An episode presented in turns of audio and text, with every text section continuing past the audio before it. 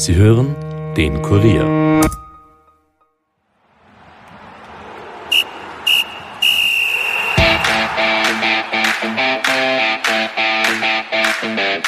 Was haben Rapid, Salzburg und der Videobeweis gemeinsam? Sie alle werden in unserer heutigen Podcast-Episode thematisiert. Mit dem Kollegen Stefan Blumenschein spreche ich über Rapids Härteschlag gegen den WRC und Salzburgs kommenden Gegner in der Champions League, Napoli. Zudem analysiert Kollege Andreas Heidenreich, was die Einführung des Videobeweises für die österreichische Bundesliga bedeutet. Mein Name ist Stefan Berndl und ich wünsche euch wie immer viel Vergnügen mit dieser Episode. Nachspielzeit, der Fußball-Podcast von und mit der Kurier Sportredaktion.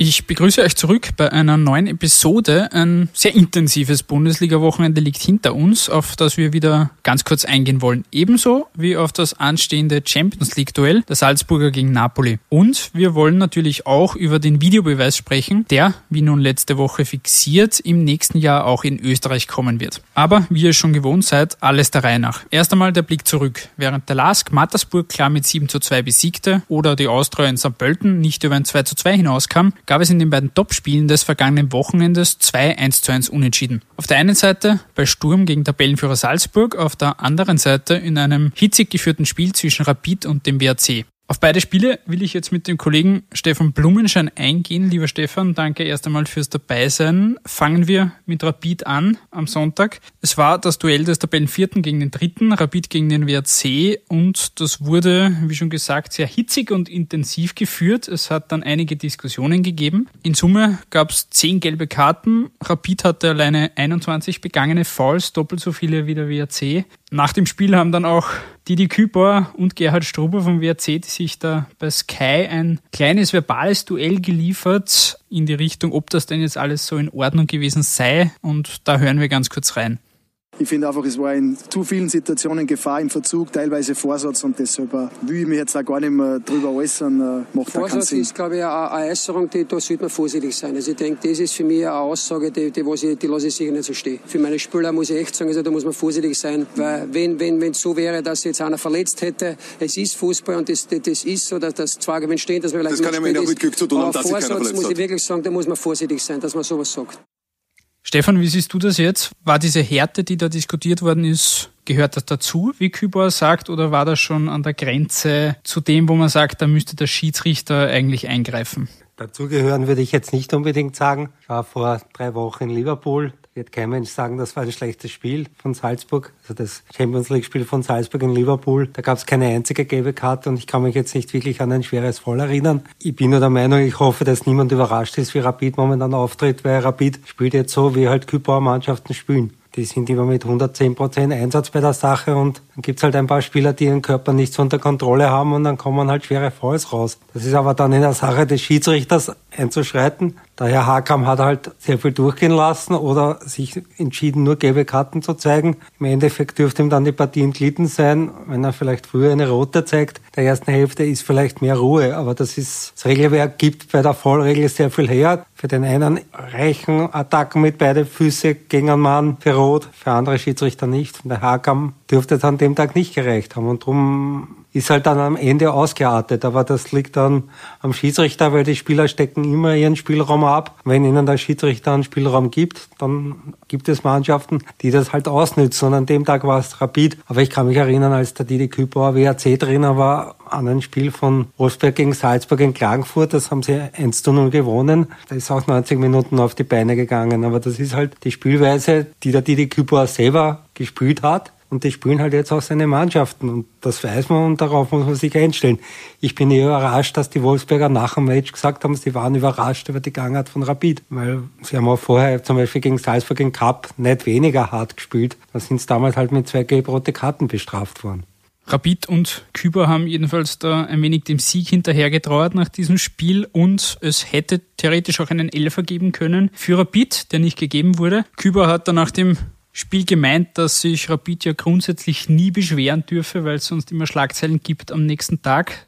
Schauen Sie, wenn ich jetzt als Rapid-Trainer sagen würde, äh, wir kriegen keine Öfer, dann hat man nächsten Tag wieder Schlagzeilen, er, er beschwert sich, wenn wir keine Öfer kriegen. Wir haben heuer noch keine Öfer bekommen. Auch letzte Saison war es so, dass wir wenig Öfer gekriegt haben, weil wenn man da vielleicht bei so einem tollen Publikum dann einen Öfer gibt und es war dann vielleicht doch keiner, dann, dann haben wir bei der Pressekonferenz äh, einen ewigen Jammer, dann haben wir nächsten Tag einen ewigen Jammer. Rapid darf sich eigentlich nie beschweren.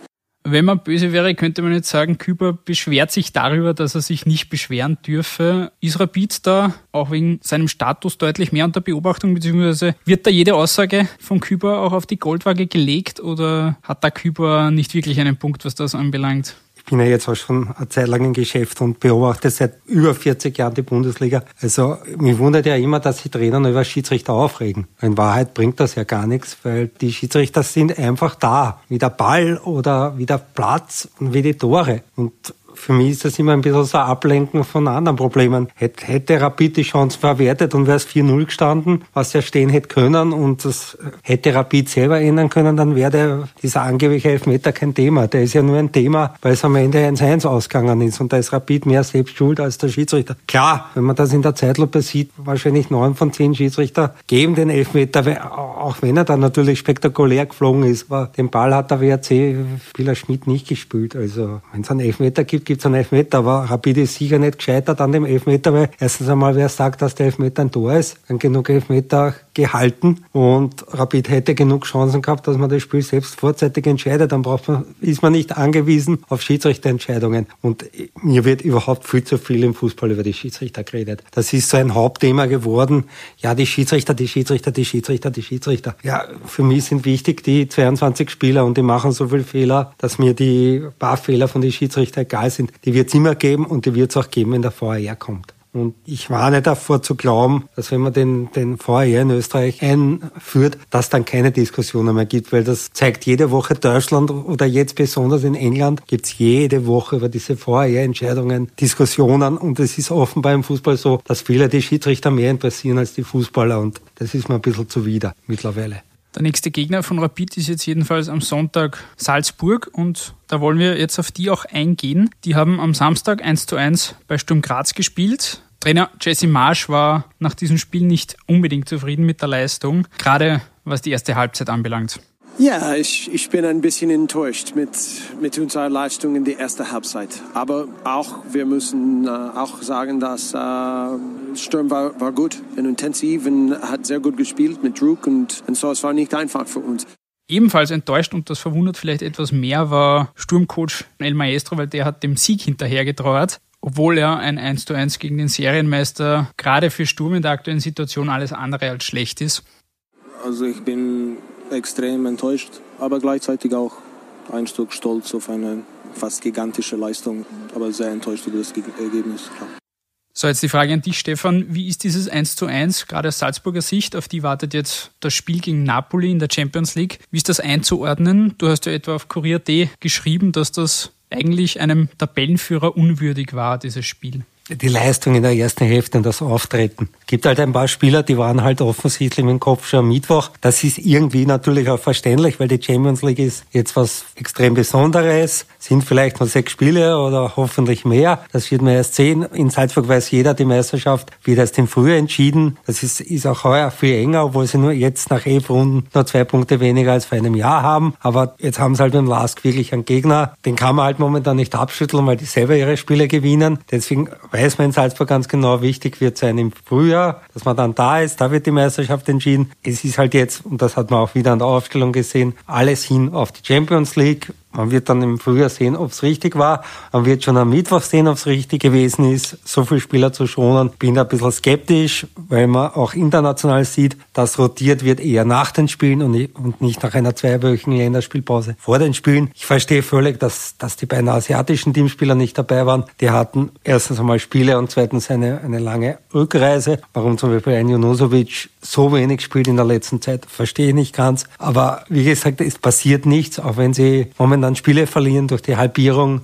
bleibt alles ganz knapp. Beisammen. Es ist, wenn man jetzt die Punktehalbierung macht, trennen den ersten und vierten nach Runden vier Punkte, obwohl Salzburg nur, nur, also immerhin neun von elf Spielen gewonnen hat und noch kein Spiel verloren hat. Also 29 von 33 möglichen Punkten geholt hat und man ist nur trotzdem in Wahrheit vier Punkte vom vierten. Darum ist halt die Meisterschaft, rennt halt jetzt nebenbei. Es ist bis jetzt immer gut gegangen. Es ist auch am Samstag gut gegangen, weil 1 zu 1 in Graz ist kein Beinbruch. Aber der Auftritt in der ersten Hälfte war halt vielleicht auch deswegen enttäuschend, weil ein paar Spieler, die eigentlich um ihre Chance spielen sollten und die eh nicht immer spielen, nicht gezeigt haben, dass sie besser sind als die, die normal spielen.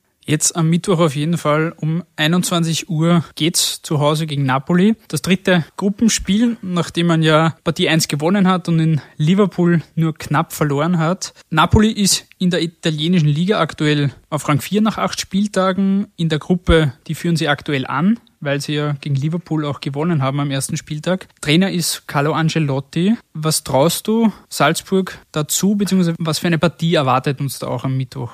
die schwierigste in der Gruppenphase. Es gibt sehr viele Leute, die erwarten einen Sieg, nachdem er ja im Mitte März 3-1 gewonnen hat in der Europa League. Wobei ich da schon warnen will. Napoli hat damals nach 15 Minuten in der ersten Viertelstunde den Aufstieg entschieden, nachdem sie das Hinspiel 3-0 gewonnen haben. Das Auswärtstor, da war klar, fünf Tore von Salzburg werden sie nicht bekommen. Dann ein bisschen zurückgeschaltet. Salzburg hat, will ich jetzt die Leistung gar nicht schmälern, die haben dann wirklich sehr gut gespielt. Aber trotzdem das dritte Tor zum 3-1 Sieg ist erst in der, glaube ich, dritten Minute der Nachspielzeit gefallen, war viel zu spät. Die haben damals das Nötigste getan. Jetzt wird wieder so sein, das ist eine typische italienische Mannschaft, die stehen hinten hier nicht gut. Die haben auch noch kein Tor bekommen in der Champions League, weil Salzburg in zwei Spielen sechs Treffer bekommen hat. Die müssen eigentlich immer vier schießen, damit sie gewinnen. Das wird ihnen gegen Napoli wahrscheinlich nicht gelingen. Also man wird in der Defensive viel besser stehen müssen wie in den ersten, ersten beiden Spielen. Weil auch gegen, gegen Genk, muss man sagen, hat der Jürgen Klopp auch, glaube ich, angemerkt, das war ja nicht so klar, wie, wie am Ende das 6 zu 2 ausgesagt hat. Da hat Salzburg war extrem effizient und Genk hat extrem dumm gespielt. Die sind ihnen in die Konter gelaufen. Das wird Napoli wahrscheinlich nicht nicht passieren. Erstens kennen Salzburg den Spielstil, auch wenn der jetzt ein bisschen extremer ist. Und, und Carlo Ancelotti ist ein routinierter Trainer, der weiß genau,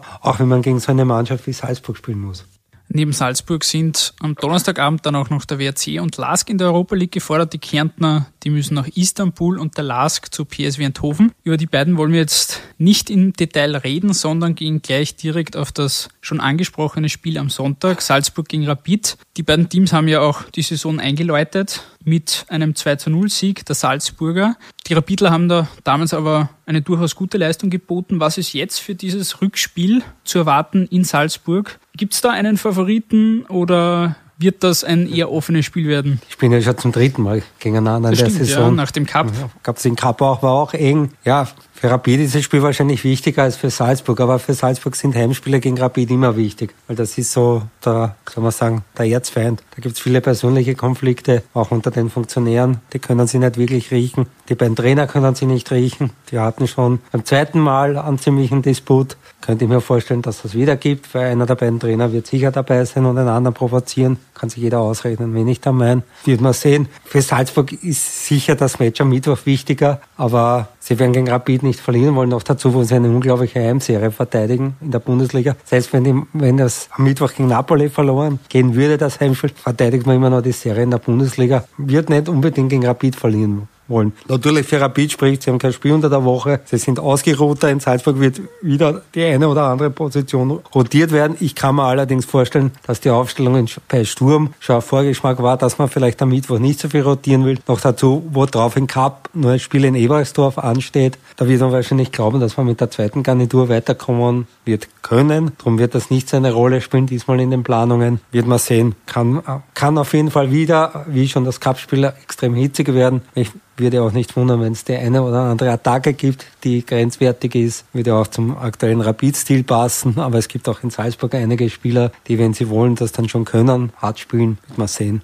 Und von Salzburg und dem Kollegen Stefan Blumenschein kommen wir jetzt zum letzten Thema der heutigen Episode und zwar den Videobeweis. Der Video Assistant Referee oder auch VAR wird laut ÖFB und der Bundesliga mit März 2021 jetzt auch in Österreich eingeführt. Um darüber zu sprechen, habe ich mir den Kollegen Andreas Heidenreich eingeladen. Servus Andi. Servus. In absehbarer Zukunft ist es jetzt also soweit. Lang wurde darüber diskutiert, wann es denn soweit sein wird. Jetzt ist es mit März 2021 in absehbarer Zukunft. Was heißt das jetzt für die Liga, für die Vereine und vor allem auch für die Schiedsrichter? Zunächst einmal ist, denke ich, sehr positiv, dass es die Liga geschafft hat, ihn jetzt früher zu fixieren als ursprünglich geplant. Wenn man sich erinnert, äh, im Dezember letzten Jahres gab es einen Grundsatzbeschluss der Bundesliga, wo sich die Vereine darauf geeinigt haben, dass sie es bis spätestens Sommer 2022, also mit dem neuen TV-Vertrag, dann umgesetzt haben möchten. Jetzt haben sie es mehr als ein Jahr vorher geschafft was schlussendlich dazu geführt hat, dass sie, dass sie da